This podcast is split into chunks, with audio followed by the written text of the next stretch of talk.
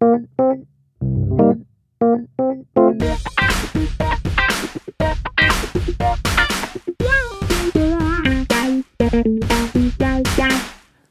neue Folge im Brandschutzmilieu, diesmal eine Extra-Folge. Wir wollen mal wieder Feedback angehen. Mit dabei ist Sven Gabe. Guten Tag. Hallo Carsten. Ich freue mich, dass es wieder geklappt hat. Ähm, du hast dich für ein schönes Hallo entschieden. ja, ich war aber maximal irritiert, weil ich dachte, ich sag Hallo. Achso, haben wir gesagt, du fängst an?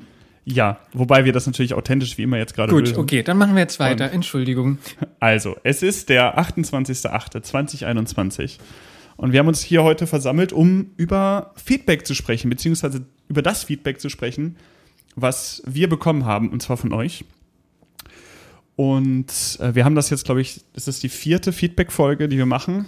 Und ähm, es ist schön zu sehen, dass wir das so wie geplant auch durchhalten. Das ist nicht so ein Einzelläufer geworden. Für die, die das jetzt nicht kennen, es geht nicht darum, euer Feedback einfach vorzulesen, was sehr viel auch Lob ist, was immer wieder sehr gut tut.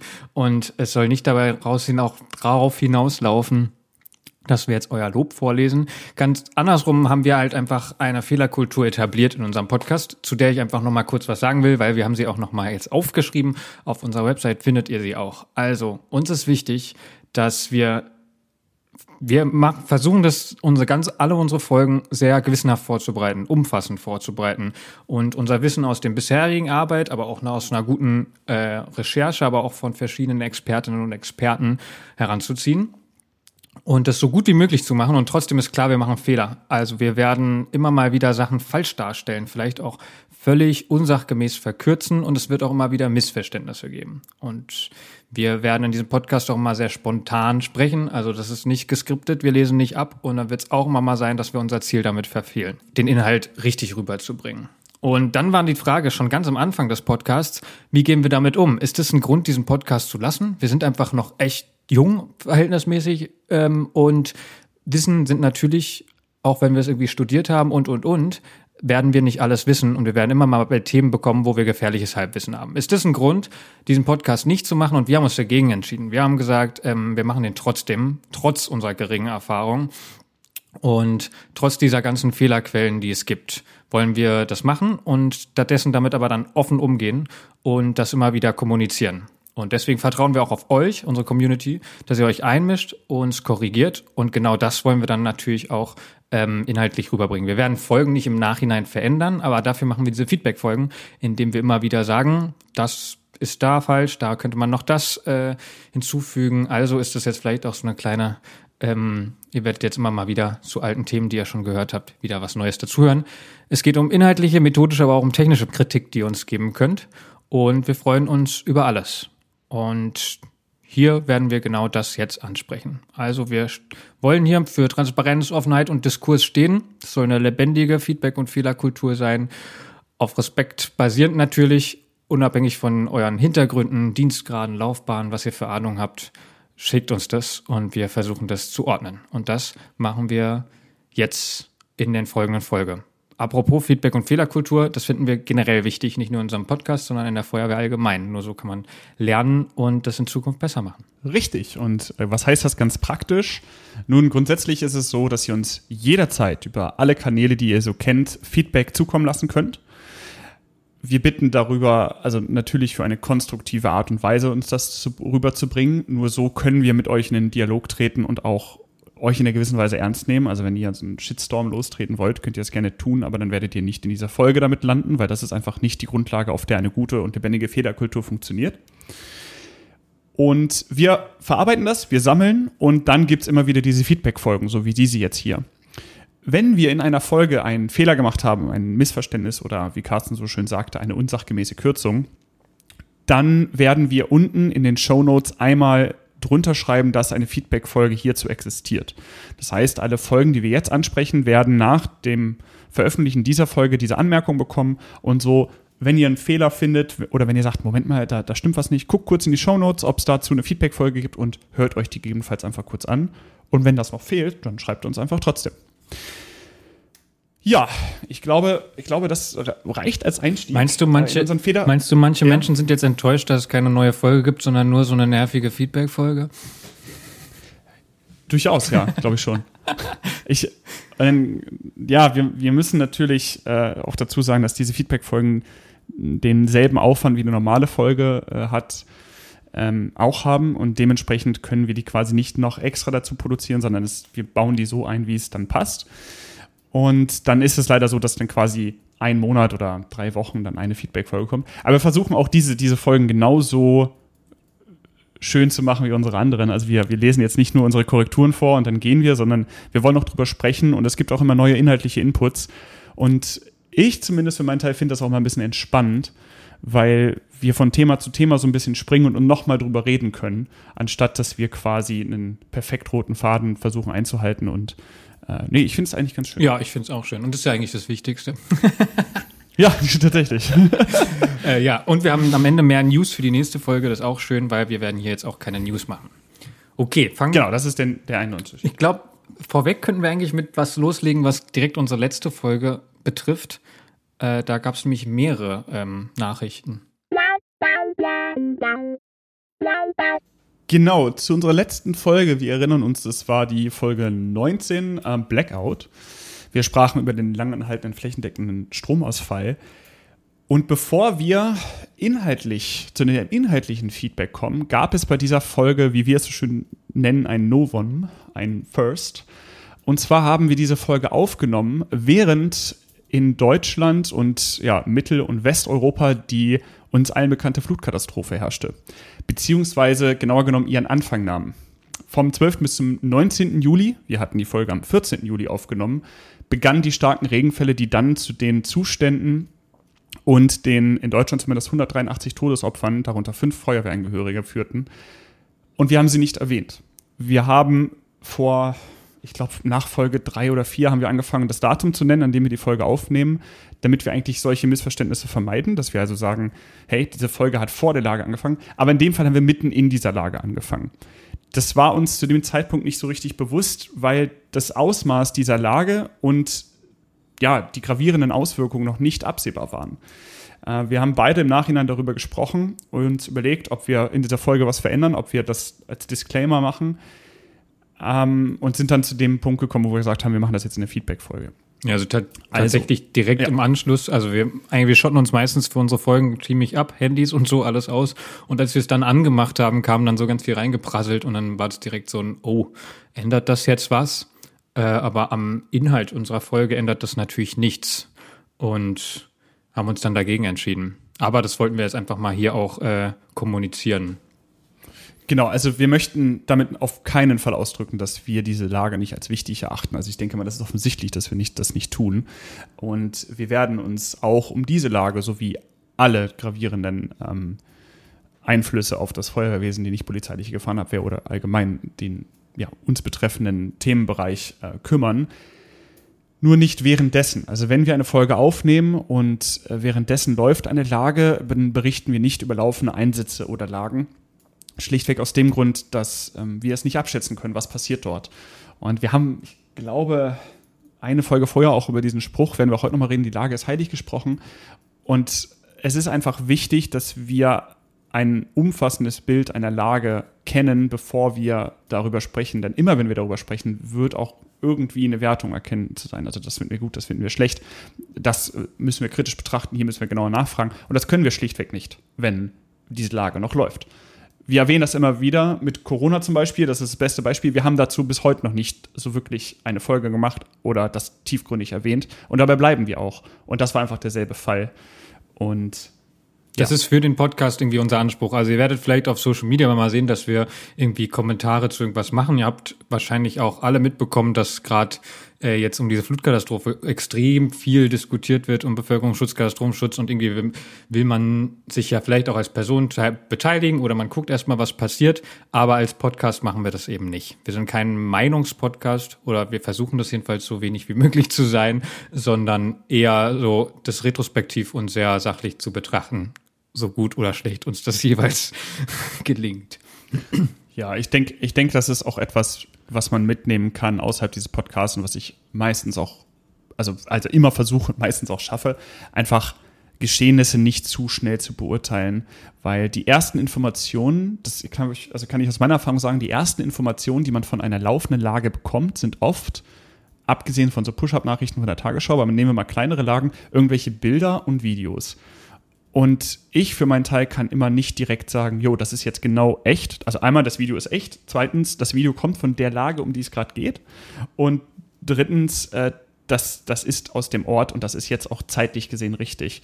Und so sind die ersten Informationen, die wir dann zum Beispiel nach der Folge bekommen haben, immer sehr, sehr stückhaft gewesen und wurden erst später ins Gesamtbild eingebunden, wo man sagen könnte, okay, das ist jetzt die echte Information und darüber müssen wir reden. Genau, was sagt mir das denn auch, ne? Also ich sehe dann ein Video und dann, okay, sehe ich, ich kann daran weder Zahlen, Fakten noch ein Ausmaß dran festmachen. Also vielleicht kann man das versuchen. Es gibt ja auch, ähm, da müssen wir in der Folge Krisenkommunikation, die wir irgendwann mal machen, ähm, mal drüber reden. Es gibt ja auch so ähm, Gruppen, die nennen sich oft VOST, WOST, Virtual Operation Support Teams, die dann genau Social Media monitoren und erstmal nur rausfinden, okay, ist das, kann das überhaupt stimmen, was da? Ist das von jetzt gerade? Ist das von dort? Und was sagt uns das eigentlich? Ähm, dieses Monitoring ist ein Riesending und ja. Genau. Und äh, ja, das können wir eigentlich auch nur als Tipp geben. Ja. Äh, als Tipp geben. Verifiziert Informationen, die ihr bekommt, vor allen Dingen, wenn es irgendwelche Sprachnotizen oder irgendwelche Videos, am besten per WhatsApp oder ja, wisst, irgendwelche ja genau, man weiß ja dann auch, woher das kommt und dann gibt es das meistens auch in mehreren Gruppen und dann weiß man schon, alles klar, das geht viral. ja. Okay. Ja, ähm, kommen, wir, kommen wir mal zu unserem Feedback, das wir bekommen haben. Wir haben das einfach chronologisch äh, aufgebaut. Also das eben, zu, weil das so ein bisschen auch die Metaebene betraf, haben wir das mal vorweggenommen, aber wir wollen einfach mal chronologisch durch die Folgen gehen und das Feedback, was wir bekommen haben. Tatsächlich haben wir sogar. Da, du bist dann, ja. Ich würde tatsächlich sogar nochmal zu Folge 1 springen, auch wenn es zu der schon mal in einer anderen Folge Feedback gibt, haben wir dann nochmal was bekommen. Nämlich eine Person hat uns gesagt, so, ihr habt so sinngemäß gesagt, äh, wenn es in einer Wohnung brennt, geht es hauptsächlich darum, Menschen in anderen Zimmern und vor allen Dingen in, im Haus in anderen Wohnungen zu retten. Aber oder ich weiß, leider habe ich jetzt nicht geguckt, aber so sind, haben wir auch gesagt, ja, aus dem Brandraum holen wir, äh, salopp haben wir das vielleicht auch ein bisschen gesagt, aus dem Brandraum holen wir eh niemanden lebendig raus. Das ist natürlich, also heißt es, heißt es deswegen, gucken wir gar nicht im Brandraum oder lassen wir den sogar liegen im Brandraum, eine Person? Das ist natürlich Bullshit. Also natürlich gibt es eine reelle Überlebenswahrscheinlichkeit auch im Brandraum. So, wir können uns irgendwas vorstellen, was da ist. Ne? Irgendwie liegt unter, hinter der Couch, äh, haben irgendwie eine gute Belüftung da. Es sind irgendwelche, also eine geringe Überlebenswahrscheinlichkeit gibt's auch im Brandraum, vielleicht sogar auch nach dem Flashover, also in, wenn der im Vollbrand steht. Würden jetzt viele sagen, nee, wahrscheinlich nicht. Und trotzdem sind wir die Feuerwehr und holen Menschen raus, ja. Und für uns gilt wir alle oder alle Feuerwehrleute gibt es immer so Grundsätze, die wir in der ähm, Grundausbildung vermittelt bekommen und das sind äh, so ein paar. Wir gehen nie am Feuer vorbei. Ja, also wenn wir an einem Brandraum vorbeikommen, dann gehen wir da nicht vorbei, um uns den Rückweg nicht ähm, abzutrennen und gucken da natürlich rein, machen, wenn es notwendig ist, irgendwie eine Türprozedur oder oder oder. Wir trennen uns nicht als Trupp, wäre noch so ein zweites Ding. Und äh, im Brandraum sind wir immer am Boden. So, und dazu kann ich nur sagen, äh, jeder Spruch, es gibt immer ganz viele Sprüche bei der Feuerwehr und einer davon ist immer, ist immer falsch. Und den finde ich wirklich gut, weil wir können uns zu jeder Sache irgendwelche Konstellationen vorstellen, dass das irgendwie nicht geht. Ja? Also ich würde sagen, diese Idee, gehe ich jetzt in den Brandraum rein und gucke da noch oder nicht, hängt von so vielen Faktoren ab. Wie groß ist die Wohnung? Ja, also ähm, sind es nur zwei Zimmer und wir können kurz vorher erstmal äh, schnell ein anderes Zimmer absuchen, bevor wir die Tür aufmachen und die Wohnung verrauchen. Was sind da für Brandverhältnisse? Vielleicht weiß ich ja auch schon, was für Brandverhältnisse sind. Also ich, wie gehe ich davon aus, auch, dass wir, und das ist im besten Fall so natürlich, dass wir alles mündige Feuerwehrleute sind, die extrem gut ausgebildet sind, die Reherbrandausbildung ganz viel genossen haben und deswegen das alles einschätzen können. Und deswegen wird es von mir nicht so einen Algorithmus geben wie immer auch sowas wie, was ist denn der Brand, was ist die Brandraumtür? Kann ich die nämlich vielleicht auch, also wenn die richtig massiv ist und noch ordentlich hält, kann ich das auch als eine Barriere in Anspruch nehmen. Auch dieses, wir trennen uns nicht. Vielleicht ist es ja unter Umständen irgendwie möglich, dass eine Person vor der Tür stehen bleibt und man mit Sichtkontakt in irgendeinen Raum reingeht. Da werden jetzt manche sagen, nein, wir bleiben immer zusammen und immer Kontakt zum Schlauch oder oder. Aber ich werde mich darauf irgendwie nicht einlassen. Das tut mir leid. Ähm, das sehen Menschen unterschiedlich und das ist am Ende auch immer wieder dieses GMV, gesunder Menschenverstand. Und wenn wir gut ausgebildet sind, dann wissen wir, was wir uns zutrauen können, auch als Team zutrauen können und was nicht. Aber natürlich sind diese Grundsätze alle zunächst erstmal richtig. Ich habe dem tatsächlich nichts hinzuzufügen. Sehr schön. Wir kommen von Folge 1 noch einen großen Sprung, da sind dann die anderen Feedback-Folgen nämlich schon gewesen, zu Folge 18, äh, Brandrauch und Einsatzhygiene hieß es. Und hier hat uns äh, Shelly eine kleine Anmerkung gegeben, und zwar wäre ein Ausflug in, den Richt in Richtung technische Hilfeleistung zum Thema Kontamination und Kontaminationsverschleppung äh, cool gewesen. Dort ähm, wurden uns dann die Stichworte Glas, Metall und Gestein noch an Einsatzkleidung weitergegeben. Und da können wir nur dazu sagen, ja, ist richtig. Ähm, jede Kontamination mit Partikeln, so wie Ruß eine ist, führt natürlich dazu, dass äh, bei der Verschleppung dieser Kontamination im Nachhinein noch eine Inkorporation stattfinden kann. Das bedeutet, nehmen wir mal an, wir haben Glasstaub, klassischerweise von den VSG also den äh, äh, Verbundsicherheitsglasscheiben eines Fahrzeuges, meistens die Frontscheibe, mittlerweile auch vermehrt die Heckscheibe.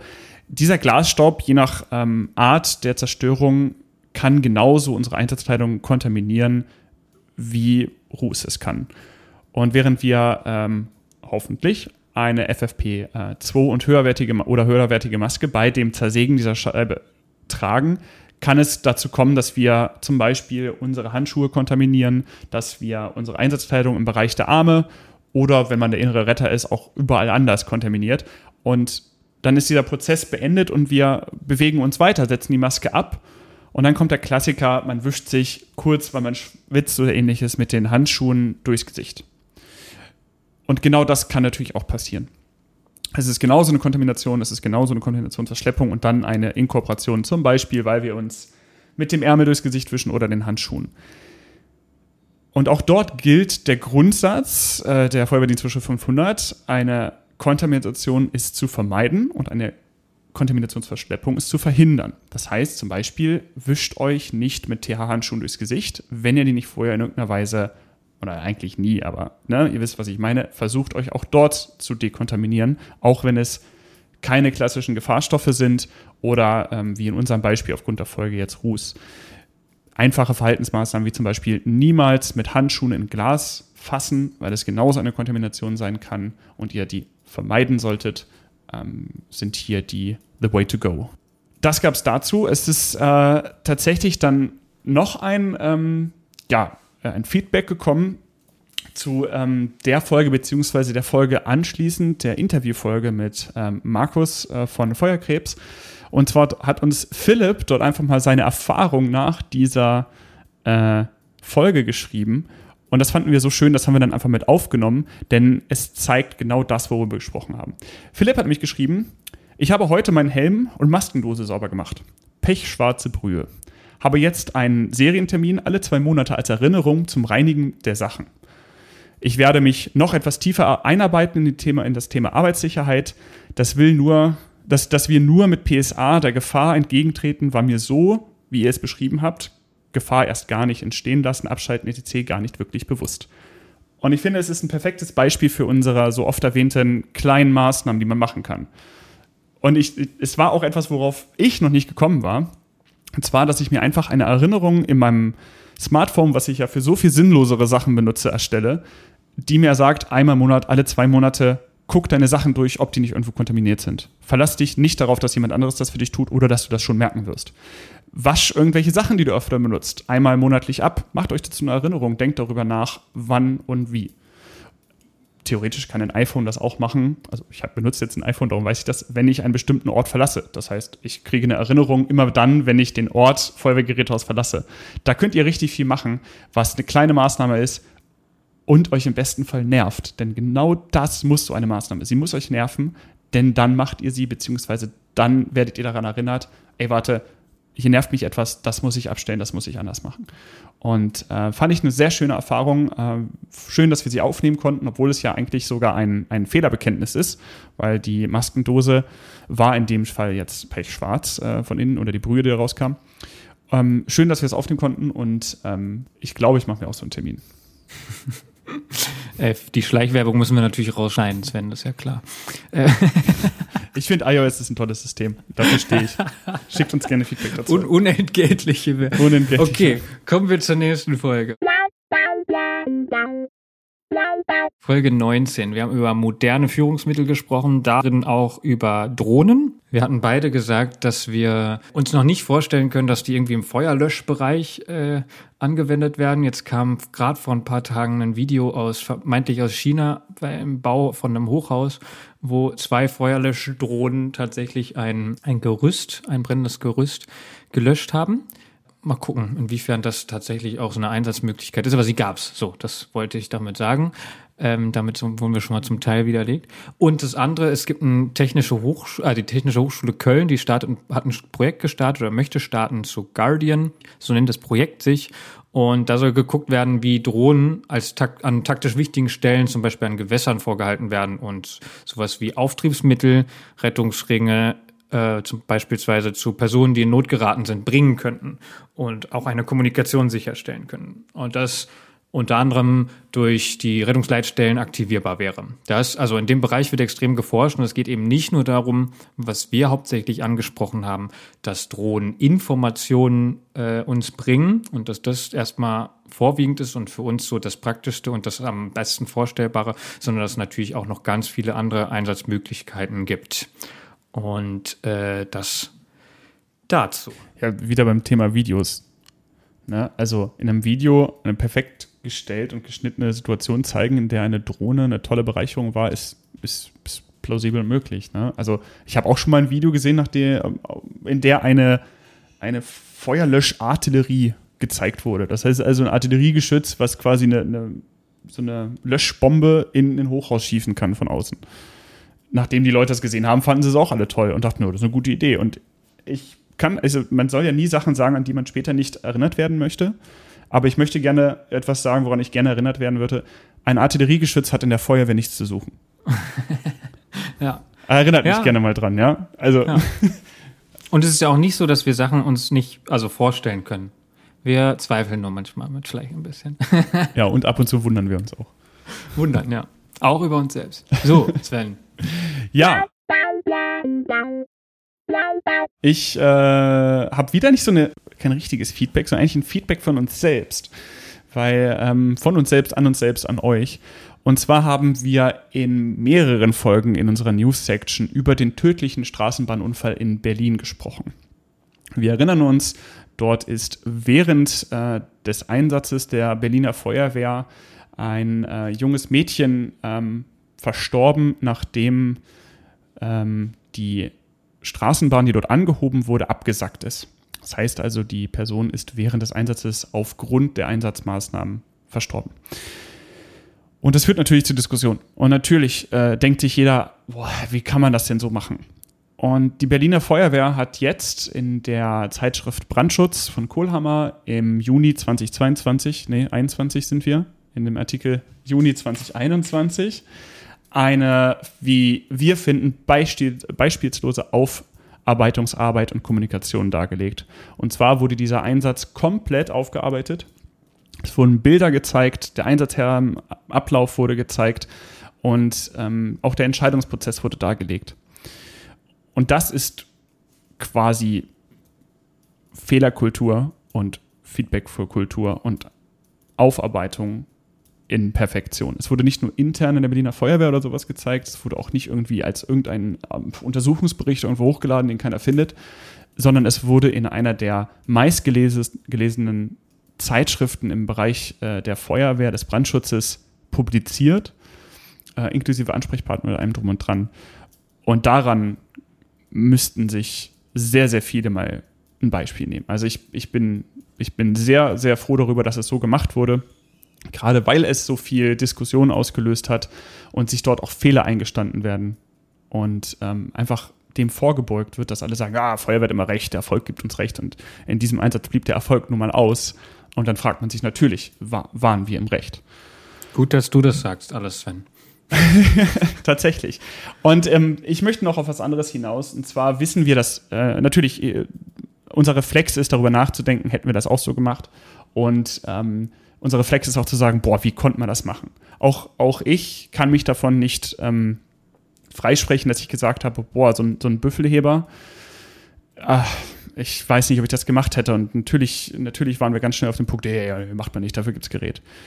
Was wir aber vergessen, ist das, was dort auch passiert ist, neben dem ganzen Technischen, und zwar das Emotionale, die Belastung, die psychische Situation, die den Einsatzkräften und vor allen Dingen die Familie, die Angehörigen dieses Mädchen dort ausgesetzt waren, währenddessen und danach. Und ich will daran erinnern, dass, dass wir das in dem Moment vergessen. Wir diskutieren über Einsatzmaßnahmen, als wäre das irgendwie ein Bausatz, den jemand falsch zusammengebaut hat. Und wir vergessen, was, was den Einsatzkräften und der Familie dort passiert ist. Und ähm, um dem Ausdruck zu verleihen, ähm, finde ich den letzten Absatz dieses Brandschutzartikels, den ihr euch ungeachtet dessen, dass ihr den jetzt hört, nochmal äh, durchlesen solltet, sehr prägnant, weshalb wir den hier einfach mal zitieren wollten. Wolltest du vorher noch was sagen? Äh, nö. Okay. Also doch, ich, also kurz diesem, diesem Büffelheber-Ding, das wird in dem Artikel halt auch sehr deutlich, dass das das Verfahren war, das beigebracht wurde und was auch geübt wurde, immer, immer wieder. Also ähm, genau, ich muss mich auch sagen, dass ich erst dachte, krass, mit dem Büffelheber, aber genau das war das Verfahren, äh, was auch für Straßenbahnen als ähm, Standard da eingesetzt werden sollte. Ich zitiere. Der Familie des verunglückten Mädchens ist unsagbares Leid widerfahren. Und auch bei den Angehörigen der Berliner Feuerwehr hat dieser Einsatz vom 12. Juni 2018 tiefe Spuren hinterlassen. Situationen eines solchen Ausmaßes verlangen den Einsatzkräften alles an Erlernten, an Professionalität und Emotionalität ab. Sie versuchen alles erdenklich Mögliche, um Menschenleben zu retten. Bei diesem Einsatz haben sie bedauerlicherweise feststellen müssen, dass dies nicht gereicht hat. Einige der bei diesem Einsatz eingesetzten Einsatzkräfte der Berliner Feuerwehr sind bis heute nicht dienstfähig. Ja. Soll ich direkt zur nächsten Folge weitermachen? Denke, oder ähm, okay. Die, das andere war Standardeinsatzregeln. Und ich glaube, da haben wir so salopp eine Zahl gesagt, wie viele Feuerwehrleute es ungefähr in Deutschland gibt. Korrigiere mich, wenn's, wenn es äh, ja, okay. Und ja, ich möchte, ich möchte jetzt mit dem Zeigefinger auf dich zeigen, Sven. nee, aber da hat Dominik ähm, nochmal ähm, die das genau auseinandergenommen und das fand ich cool, deswegen würde ich das jetzt gerne ähm, hier nochmal ähm, raussuchen. Das ist eine Zahl von 2018, kommt vom Deutschen Feuerwehrverband, das ist ja auch manchmal nicht so einfach, äh, die genauen Zahlen, also wie die aktuell zu halten. Ihr wisst, viele Bundesländer und Kommunalsache und so weiter. 2018 waren äh, 997.603 Personen in Freiwilligenfeuerwehren und 33.549 Personen in Berufsfeuerwehren. Und ihr seht, das macht zusammen über eine Million. Und das sind also über eine Million Feuerwehrleute in Deutschland. Dazu haben wir noch 270.741 Jugendfeuerwehrleute und nochmal 33.305 Personen in Werkfeuerwehren. Kommt summa summarum auf eine 1,3 Millionen. Und ähm, du hast wahrscheinlich gesagt, ungefähr eine Million oder so, könnte ich mir vorstellen. Was ja auch nicht so falsch ist. Ja, ich, ich habe den Fehler zweimal gemacht. Ich weiß, in der Grundausbildung habe ich mich auch mal verschätzt. Ähm, und darum äh, habe ich das vielleicht da auch getan. Das kann gut sein. Äh, ja, wir wollten das an dieser Stelle einfach nochmal erwähnen, genau wie viel es gibt 2018. Äh, ihr findet die Statistik dann auch in den Show Notes, könnt ihr euch mal ansehen. Und ähm, einzig blieb hier anzumerken, dass das vielleicht mal aktualisiert werden könnte. Aber äh, mal gucken. Ja, äh, ja. Aber wie gesagt, ist halt auch gar nicht so einfach, das äh, zusammenzukriegen, zusammenzuschreiben. Also weil manchmal Zahlen auch einfach nicht, also unterschiedlich erhoben werden. Da gibt's, äh, ich finde es auch sehr spannend, wenn man versucht rauszufinden, was für eine Frauenquote in der Feuerwehr ist. Es ist extrem schwierig rauszufinden, äh, weil andere, weil Zahlen immer sehr unterschiedlich veröffentlicht, unterschiedlich voran oder gar nicht erhoben werden. Und von daher, äh, genau, ist das halt auch mit Vorsicht manchmal zu genießen. Nils hat uns geschrieben zur gleichen Folge, Standardeinsatzregeln äh, dass ein Krisenhandbuch natürlich nicht nur zu schreiben ist, sondern auch zu üben. Und warum das halt bei der Feuerwehr geht, Na, und das möchte ich natürlich teilweise auch in Frage stellen, weil es gibt auch Feuerwehren, die schreiben keine Krisenhandbücher und im Rettungsdienst, aber das nicht in der Politik und auch im Katastrophenschutz Einzug gewinnt. Und das äh, sehen wir ja auch an den verschiedenen Lagen, die wir jetzt irgendwie so haben, dass ein strukturiertes Risikomanagement, wie die Wissenschaft das vorsieht, in den wenigsten Fällen gemacht wird. Also, dass wir auch bei der Feuerwehr Standardeinsatzregeln für Einsätze, die wir oft fahren oder die wir in unserem Einsatzspektrum kennen und auf die wir uns vorbereiten, die natürlich erstellen, aber das nicht für Krisen machen, die uns vielleicht nur tangieren oder seltener vorkommen. Und ähm, von daher müssen wir auch, finde ich, auch als Feuerwehr uns da an die Nase packen. Aber natürlich ist es auch ähm, Politik und Katastrophenschutz und Bevölkerungsschutz im Allgemeinen. Und ja, da können wir auch wieder ganz lange drüber reden, was da die Probleme sind. Aber wir müssen es halt auch, auch vorleben finde ich schon. Aber vielen Dank für den Hinweis. Also genau, Krisenhandbücher sind nicht nur zu schreiben, sondern tatsächlich auch zu üben. Das äh, sehe ich absolut genauso. Andreas hat uns geschrieben, dass der in der Folge erwähnte Brunan City, wenn ich ihn richtig ausspreche, hoffentlich, äh, 2017 bereits verstorben ist. Und das ist natürlich irgendwie, das war uns ein bisschen unangenehm, weil wir irgendwie darüber gesprochen haben, wie sprechen wir ihn aus und wie er genannt wird und uns war nicht klar, dass der Mensch inzwischen verstorben ist, macht es nicht, eigentlich ja nicht anders vom Inhalt her, aber das irgendwie wäre so ein Ding gewesen, was man da auf jeden Fall hätte erwähnen können, sollen, müssen. Und zu guter Letzt ging es um den Spruch, haben wir vorhin auch schon angesprochen, die Lage ist heilig. Den Spruch hat Sven mitgebracht. Und da würde mich interessieren, wie verstehst du den denn? Weil manche unserer Hörerinnen und Hörer, zum Beispiel Jeannette, hat ihn anders in Erinnerung oder versteht ihn anders. Schon wieder habe ich was gesagt, ne? Das, das, ja, das ist zieht dich hin. Zieht dich hin genau, die Lage ist heilig. Das war der Spruch ähm, in der Folge Standard Einsatzregeln, den ich aus Hamburg quasi mitgebracht hatte. Und ähm, ich hatte ihn so verstanden, und ich glaube, ich verstehe ihn auch immer noch so, aber äh, das ist ja der Punkt, den wir hier gerade diskutieren möchten. Ich habe ihn so verstanden, dass ganz egal, was man gelernt hat, ganz egal, wie man sich vorbereitet hat und ganz egal, was die Standardeinsatzregel sagt, wenn wir ankommen, bestimmt die Lage unser Verhalten. Und ich wiederhole es nochmal, abgesehen davon, dass es offensichtlich ist, denke ich, dass der Einfluss von dem, wie wir standardmäßig vorgehen können und wollen, immer noch einen großen Einfluss hat. Ganz egal, wie die Lage nun ist. Wir machen es natürlich davon abhängig, dass, also dass ihr, dass ihr, ne, das ist, ich weiß gar nicht, mir fällt gar kein Beispiel an dafür, dass ich das nicht mache, dass ich mein Verhalten nicht abhängig von der Lage mache. Also, naja. Ähm, also im CSA nicht im Feuer rummarschieren ist, glaube ich, offensichtlich. Aber wir hatten ja vorhin schon über Grundsätze gesprochen. der, ähm, ich, also ich, in dem Gespräch äh, mit Janette kam dann halt so, okay, ähm, sie hatte, hätte das jetzt nicht auf Standardeinsatzregeln bezogen, weil äh, die sind ja sowieso für denkende Menschen gemacht und deswegen müssen die angepasst werden an die Lage. Äh, tatsächlich sieht die, sieht es eher so, und ich hoffe, ich gebe es jetzt richtig wieder, dass die Lage ist heilig will sagen, wenn daran noch gearbeitet wird, kann man das erst beurteilen, wenn man alles weiß. Ja? Also wenn jetzt jemand über einen Einsatz schon urteilt, dann als Antwort so, hey, die Lage ist heilig, du weißt doch gar nicht, was diese Person zu der und der Entscheidung bewogen hat. Äh, so wurde das. Ist jetzt, äh, ist, äh, also ja, das kann ich nachvollziehen und mir gefällt, mir gefällt äh, diese Interpretation auch besser als meine. Allerdings ist es nicht auch so ein bisschen ein Diskussionskiller? So, hey, lass uns nicht drüber reden, wir wissen nicht alles. Also ich finde schon, dass man sich darüber austauschen kann in einer objektiven Art und Weise, ohne zu urteilen. Und ähm, bezieht sich das nur auf Menschen, die nicht in der Lage sind oder auch Menschen in der Lage, weil im Führungskreis ist der Schritt der Erkundung der, in dem ich mein eigenes Handeln wieder und die Lage erneut hinterfrage und die, wo ich eine Lagebeurteilung auf Grundlage fehlender Informationen machen muss. Also so, so geringer die Zeit im Einsatz, desto mehr Informationen fehlen mir. Und das ist einfach unser täglich, unsere tägliche Arbeit, dass wir aufgrund, auf, trotz fehlender Informationen eine Lage beurteilen. Und diese Lage ist heilig, schreckt irgendwie davor ab. So, ja, also beurteilt die Lage nicht, solange ich alles weiß. Also ja, aber muss ich das nicht auch in einer gewissen Weise? Ja, gut, geben wir diese Frage zurück an Janette und Leute aus Hamburg. Wie versteht ihr das? genau, Leute aus ähm, Hamburg, sagt uns bitte mal, wie ihr die Lage ist heilig beurteilt.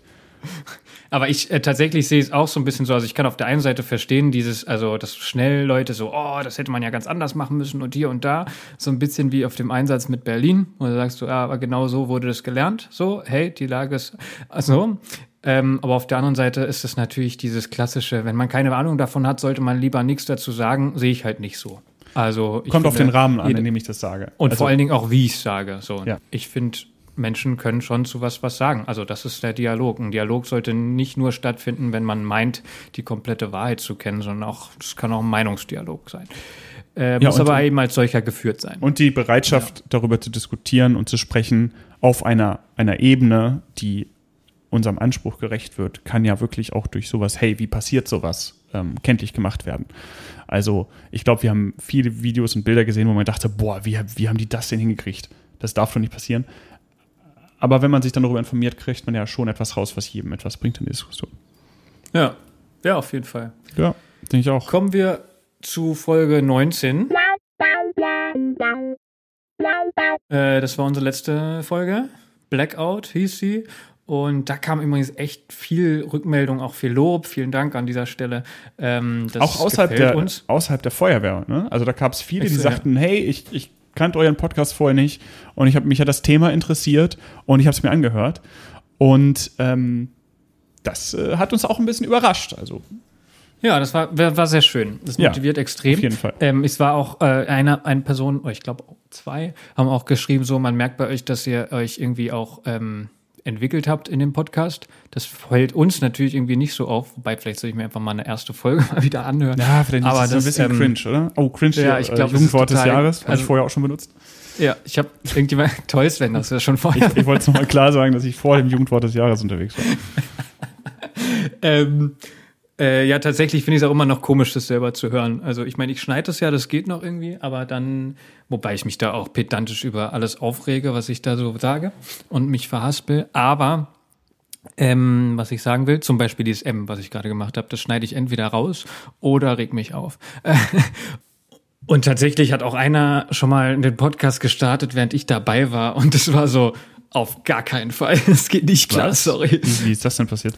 Naja, es wollte, mich ärgern, glaube ich, oder so. Ich habe auch einmal kam, hat ein Freund neben mir angehalten und hat macht so das Fenster runter im Auto und dann läuft so, höre ich gerade so deine Stimme im Hintergrund und denk so. oh. Aber ja, man weiß, wie man mich ärgert und es war, glaube ich, die dümmste Idee, das jetzt hier zu erzählen. So, Ja, also ich habe ich hab schon ein paar Folgen von uns nochmal gehört. das habe ich auch. Ja. Ähm, einfach um, um, um zu gucken, ob's, ob ob's mir denn immer noch gefällt. Allerdings nicht die ersten. Es waren immer nur welche, die relativ kurz, äh, kurz nach uns waren. Ja, naja, was ich sagen will, äh, das ist auf jeden Fall schön, auch sowas.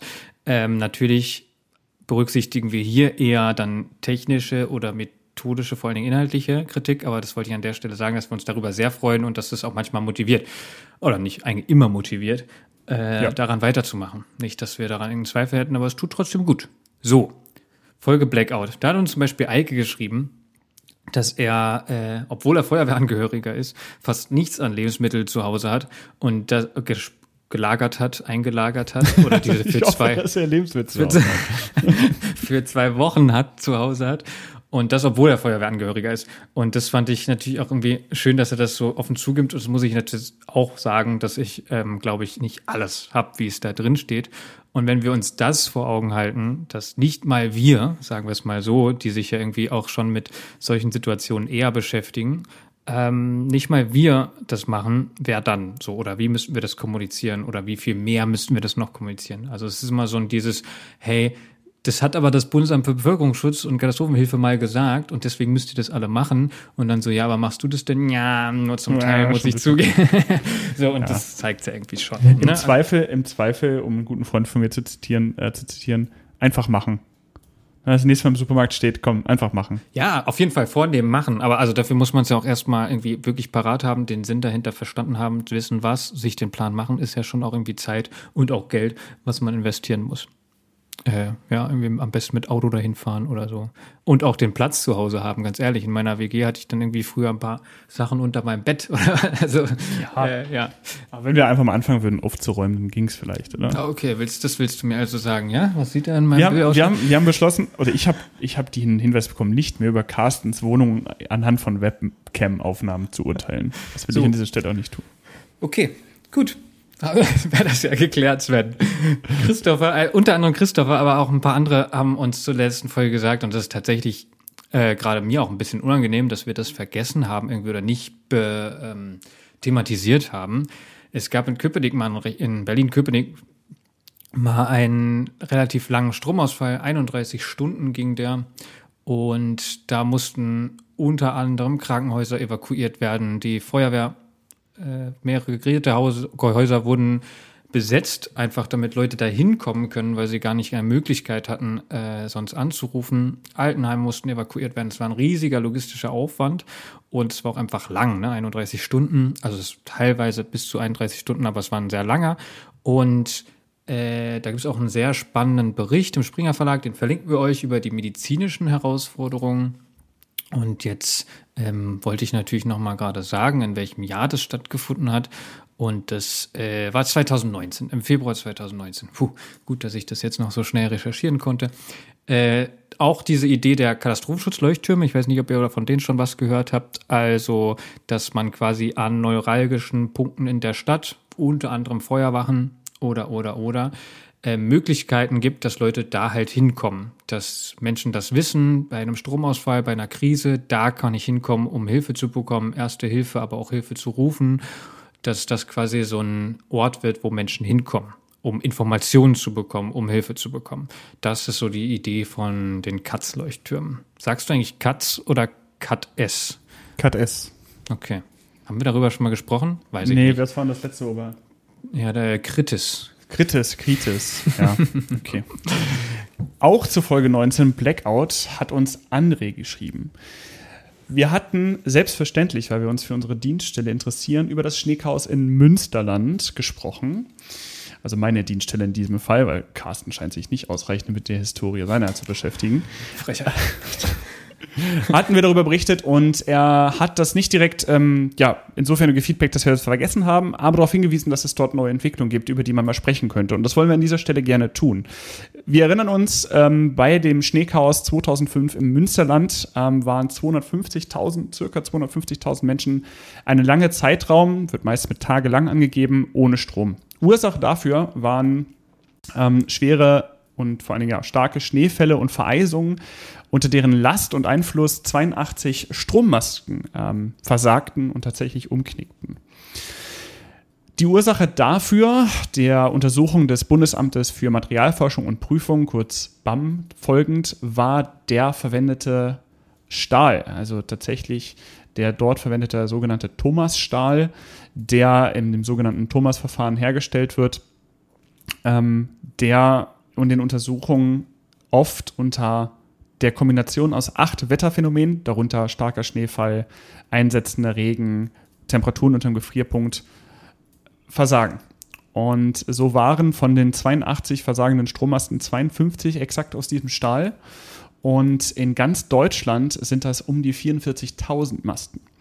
Thomas Stahl selbst wurde in den 60er Jahren genau bis zum Ende der 60er Jahre ähm, vermehrt verwendet, aber dann aufgrund genau dieser Defizite nicht weiterverwendet. Dennoch, in diesem Jahrzehnt sind dann 44.000 Masken in ganz Deutschland gebaut worden und ähm, man hatte sich zum Ziel gesetzt, zumindest im Münsterland äh, bis 2015, also zehn Jahre nach dem Schneechaos, diese Masken gänzlich zu sanieren und auszutauschen. Und diese Frist wurde nicht eingehalten. Das ähm, haben wir vor allen Dingen aufgrund von ähm, Pressemitteilungen ähm, herausfinden können. Ob bis heute diese Masten saniert worden sind, zumindest im ganzen äh, Münsterland, können wir nicht sagen. Wir haben dazu keine Berichte gefunden. Wir haben aber vor allen Dingen Berichte gefunden aus dem Jahr 2020, dass nach wie vor diese Masten irgendwo saniert werden. Beispielsweise Raum Dortmund wurde dort erwähnt, dass 2020 dort sechs Masken ausgetauscht worden sind in wochenlangen Aktionen. Das heißt, dieses Problem ist präsent. 44.000 Masken in ganz Deutschland, das sind nicht wenig. Und wir sehen, wie das System selbst, ohne dass ja, ein, ein schwerwiegender Einfluss äh, vorliegt, ähm, Punkte hat, an denen es versagen kann. Und äh, vielen Dank für diesen Hinweis an dieser Stelle. Das ist, glaube ich, eine spannende Ergänzung, denn ein Thema, das in den 1960er Jahren bekannt war und bekannt wurde, das noch heute, ähm, 60 Jahre später, äh, ein Problem ist, ist natürlich etwas, was man in diesem Zuge erwähnen kann. Krass, wusste ich auch nicht. Danke für diesen kurzen Vortrag.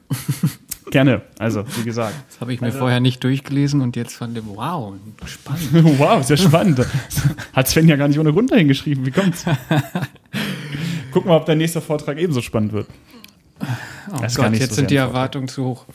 Eine Hörerin oder ein Hörer hat uns geschrieben, dass er oder sie unseren Podcast schon feiert und dass die Inhalte total spannend sind, aber es auf der anderen Seite ihn oder sie halt auch desillusioniert, weil es eben bei ihr oder ihm nicht so ist oder sie oder er mal hört, wie es Feuerwehr sein könnte und es aber in der entsprechenden Feuerwehr eben nicht so ist und dann immer wieder mit der Realität konfrontiert wird. Und das konnte ich irgendwie sehr gut nachvollziehen und verstehen und muss dazu einfach sagen, ähm, so wie wir Feuerwehr hier darstellen oder wie wir uns Feuerwehr vorstellen, so ist Feuerwehr natürlich nicht überall und auch nicht bei uns immer so. Und auch wir sind immer wieder frustriert. Ich hoffe, ich spreche da auch für Sven.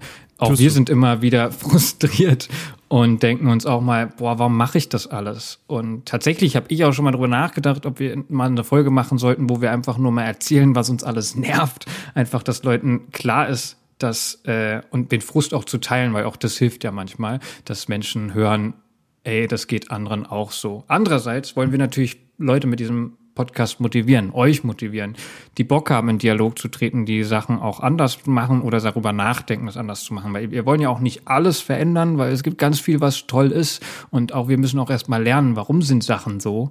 Ähm, und dann erst sagen, okay, aber finde ich trotzdem doof. Oder vielleicht ist es doch auch okay oder so. Und ja, wenn euch, er hat auch sich irgendwie, er oder sie, Jetzt ist es raus. ich habe es versucht. Ich habe es wirklich versucht.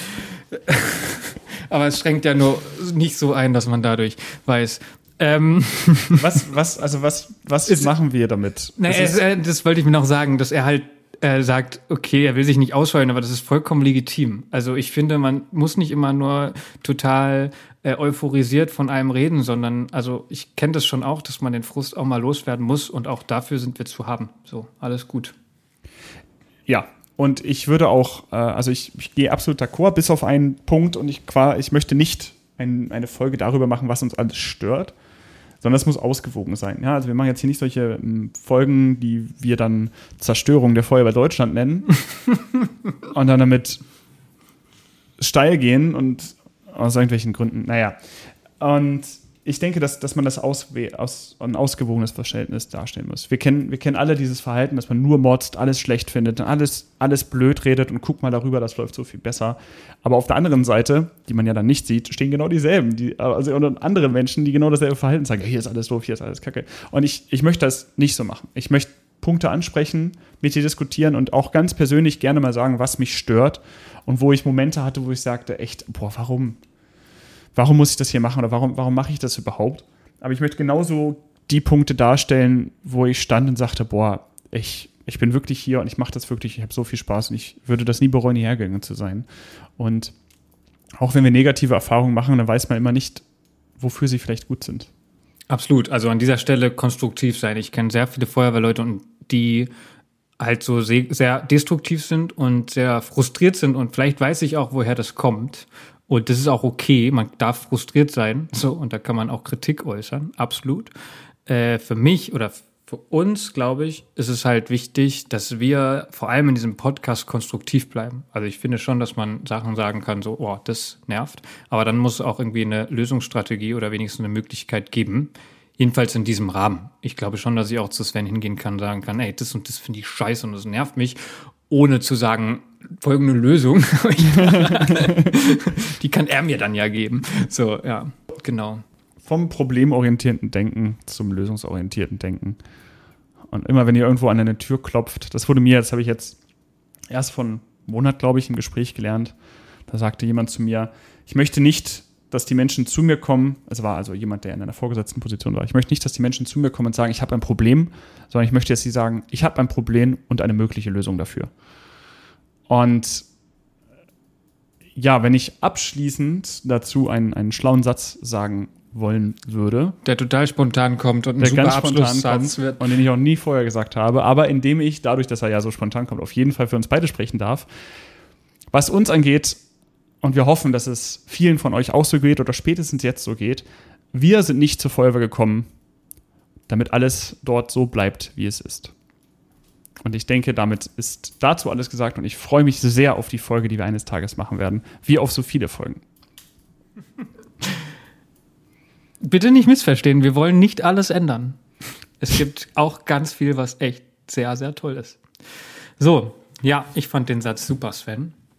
Ich hoffe, euch hat die ähm, Feedback-Folge, was hat euch gefallen, hat euch was gebracht? Wenn nicht oder wenn ja, schreibt uns das.